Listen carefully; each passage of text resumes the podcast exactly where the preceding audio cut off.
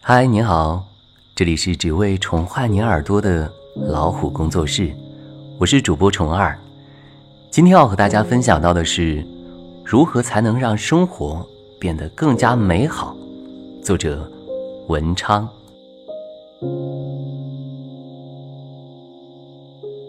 凌晨三点，从睡梦中饿了醒来，然后睡意全无。窗外灯火辉煌，透过澄澈的空气，远方的办公楼里灯火辉煌。并不是他们加班加点在工作，只是没有随手关灯的习惯。高楼并不太多，建筑外观看起来结实如城堡。城市也比较小，整个国土面积才三十五万平方公里，相当中国云南省的面积。人口不到一千万，而整个上海人口接近二千四百万。最近一周，瑞典陆续下了三场大雪。来之前就听说瑞典现在格外的寒冷，吓得我还带了毛裤，小箱子里塞满了防寒的衣物。到了才发现，下雪冷到哪儿都是一样的。枉我在大东北度过大学时光，从来没有穿过棉裤，甚至都忘了自己在东北水房里洗过四年的冷水澡。穿着简单的薄外套，在大学里打过太极拳。因为对陌生的期待和惶恐，以致忘去了常识。瑞典的冬天，嗯，特别长。大部分时间，室外都是处于冰雪天地之中，并且接近北极，白天时间也不长。室内不允许抽香烟，于是本土流行寒烟，室内外兼宜，一直将气候作为东北经济萧条的归因。环境恶劣导致经济不景气，到了瑞典才发现，气候条件可能会影响经济，但不至于有如此大的差别。一边是繁荣富强的发达资本主义城市，一边定义着幸福就是大金链子、小金表，一天三顿小烧烤。经济的发展其实无关乎南北，每个地方因地制宜都会有不错的发展。你看看弹丸之国的日本，工业极其发达的德国，面对泱泱的中国，其实我们可以做得更好，不是吗？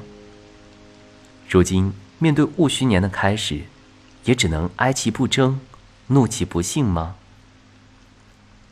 瑞典人的工作时间短，室外又天寒地冻的，大部分时间都在室内度过，选择也比较局限，要么回家带孩子，要么找一个水吧喝喝咖啡聊聊天，要么逛商场，有大把的时间培养感情、发展艺术。瑞典也是全球第三大音乐出口国。我们在说中国人家庭观念很重，家是为数不多的信仰。每年春节都会不惜一切代价进行着人类大迁徙，与家人团聚。中国各城市发展不均衡，贫富差距太大，北上广深集中了核心的社会资源，就业机会也多。为了谋求更好的发展机会，只能向大城市涌进，但户口问题又限制住了下一代的上学机会。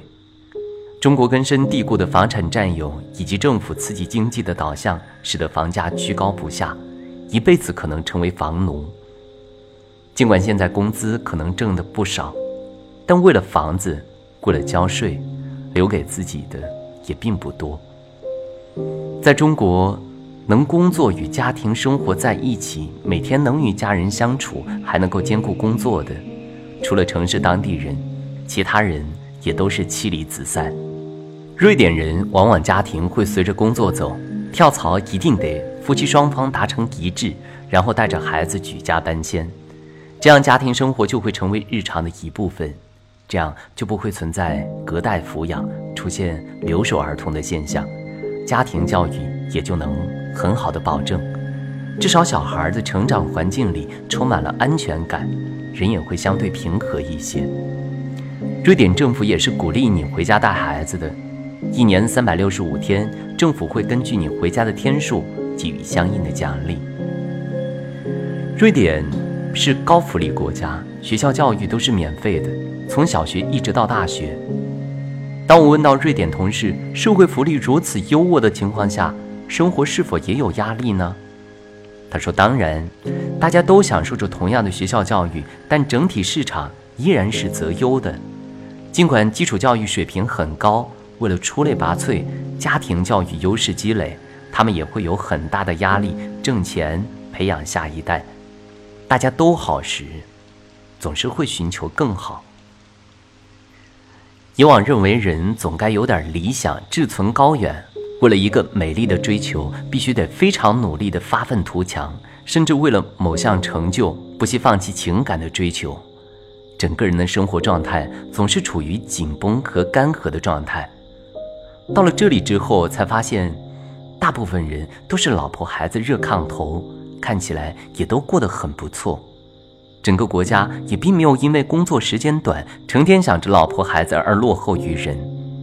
反倒是我们做出了巨大的努力之后，尽管获得了某项数字上的成就，但总感觉少了一点什么。往好的方面想的话，我们在为下一代的未来而战，未来也必定会更好。他们除了回家之外，然后就是三五好友相约，找到咖啡厅或者是酒吧，每人点一杯喝的。再来一点水果沙拉、小蛋糕、巧克力之类的，非常悠闲地做着天南海北的闲聊，任由时间流淌，放松，享受生活。这种休闲类的吧很多，就像中国遍地的餐馆一样，只是他们更加优雅，将休闲与餐饮巧妙地分开了。高度酒不公开销售，啤酒度数比国内的高，相比国内也更便宜，论杯卖。咖啡自然也是家常便饭，消费量很高。提到吧，就不得不提到他们的建筑。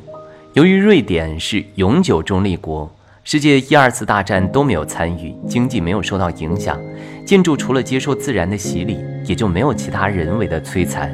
随手所指一家普通的建筑，基本上都有两三百年的历史，质量相对比较可靠。我问瑞典的同事，如果有一块地，自己可否修建房屋？他说可以的，不过需要向政府申报。在建筑的外观上，为了保证整体的城市风格，会有很多的限制条件。在这个方面，还是遵从集体主义的。在最后的就是商场，硕大的商场构成一个完整的系统。如果不关门，基本可以在里面待一天。室外大雪纷飞，室内可以穿着短袖四处晃悠。各种商品应有尽有。瑞典不大，但产了不少国际品牌，比如宜家、火柴罐、北极、森宝奶粉、沃尔沃等等。对于国人来说，这些都是品牌，谈不上太贵，但也还没有完全走向平常百姓家，而在这里却是家庭生活的一部分。发达国家的高水平品质值得让人赞叹，中国的一线城市收入水平也差不多。但是有钱买不到可靠的商品，当然也局限于少数的有钱人，而瑞典这边却是平常百姓家也可以享受到高品质的生活，整体基础就比较高。那话说的不是我们买不起，而是我们舍不起，消费观念没有从小培养起来，天生并不骄傲，甚至还有一些自卑，审美水平、穿着打扮也就容易落后于人。以前在北京与跑友闲聊时，告诉我，如果只看书还是不够的，需要到不同的经济体看一看，看看别人是怎么生活的，学会从不同的角度来看待我们自己的国家，时常要跳出生活的琐碎，看一看是否还有更好的方式来度过这一生。相隔两年，身处国外，在回忆跑步时那段对话，感慨万千。虽然是在国外，但整体人类的生活方式没有太大的差异。他们的工作生活方式终究不是场奇观，与国内没有太大的差异，但是整体质量要高一些。思考问题永远想着未来，而不是为了短时的利益而忘记了规划思考。现在我们的国家经济高速发展，但毕其功于一役，追求经济。而其他社会制度的发展却相对落后，甚至有开倒车的嫌疑。某种程度上，我们只是站在风口上飞了起来，但这并不意味着我们真的比别人轻，真的就拥有腾飞的翅膀。从墙外回来看，也难免忧心忡忡。不管是作为国家的一员，还是作为公司的一员，这种个人的反思也很难停下来。站在满是金发碧眼的欧洲人群中，自己倒变成了别人眼中的外国人。此次瑞典之行，不仅仅是见识的增长，而是激励我重新思考：我们到底在，到底该追求什么？勤奋努力、辛苦一辈子，似乎也并没有很好享受到生活。中国人过得实在是太辛苦了，并不是非要愤青般的针砭时弊，而是思考如何才能够让生活变得更加美好。这也是未来之路苦心经营的。近一周的出差，不仅是检验了自己的英语水平，见识了异国他乡的文化，理清目前工作存在的问题。也在闲暇时光与同事有了深入的交流，或许这也就是读万卷书，行万里路的笔意吧。